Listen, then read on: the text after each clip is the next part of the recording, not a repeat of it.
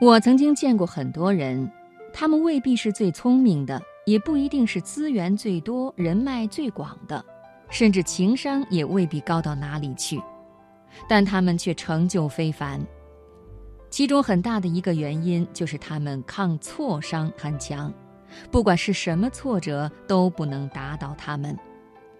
联想的创始人柳传志先生是我最敬佩的人之一。当年联想遭遇重大经营危机，柳传志孤身一人跑到香港负责抓产品。下飞机的时候遭遇暴雨，柳传志狼狈到甚至掉进下水井。后来柳传志说，当时真是绝望到哭都哭不出来，想想要不就放弃算了。可是他并没有放弃，反而越挫越勇。后来的结果大家就都知道了。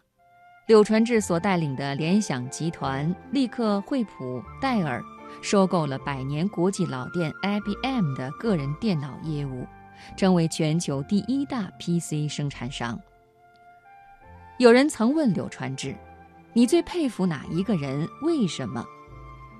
听者满以为答案会是某一个政商界的巨头，可出乎所有人预料的是，柳传志的答案竟然是刘晓庆。当时，刘晓庆正因为税务问题在监狱服刑。柳传志说：“之所以佩服刘晓庆，是因为他的坚毅。他在监狱服刑的时候，还每天坚持跑步，以便自己出狱后能够更好地投入到工作当中。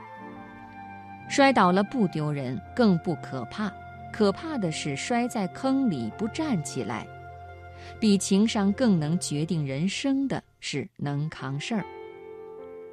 我知道的抗挫能力最强的就是褚时健，他曾经是有名的中国烟草大王。七十三岁出狱后，带着妻子到哀牢山创业种橙子。王石曾经回忆说：“我第一次见他，他戴着一个草帽、圆领衫，正在和一个民工讨价还价。”就是修水泵，人家要八十块钱，他给人家还价六十块钱。这个曾经叱咤风云、一年利税三百亿的烟草大王，竟然在山上跟修水泵的讨价还价。王石问褚时健种的橙苗什么时候能够挂果，他告诉我六年。那时候是二零零四年，六年之后他已经九十岁了。这样一个经历过大起大落，既有极端辉煌，也有人生至暗时刻的人，他的经历告诉我们，什么叫豁达，以及真正顽强的人生是什么样的。那么，到底该如何提升一个人的抗挫伤呢？可以从四个方面着手。第一个是控制力，考验来临的时候，你能不能控制住场面？或者说，你的内心是不是有对大局的掌控力？这种掌控力不是一时一刻就能培养出来的。你要从小的事情着手，培养自己的大局观，对每一件工作都进行分解策划，培养自己控制局势的气场和能力。第二是先想办法，碰到一件事情，首先不是痛哭流涕。而是积极的归纳问题，想出解决的办法来。如果旧有的办法不起作用，那就动动脑子换一个办法。这实际上是一个心态的问题，很大程度上反映了这个人的人生观是积极还是消极。第三，培养成长性思维。为什么有人考了六十分不会气馁？会继续朝着九十分甚至一百分努力。为什么也有人考六十分就会一蹶不振？就是因为前者是成长性思维，后者是固定化思维。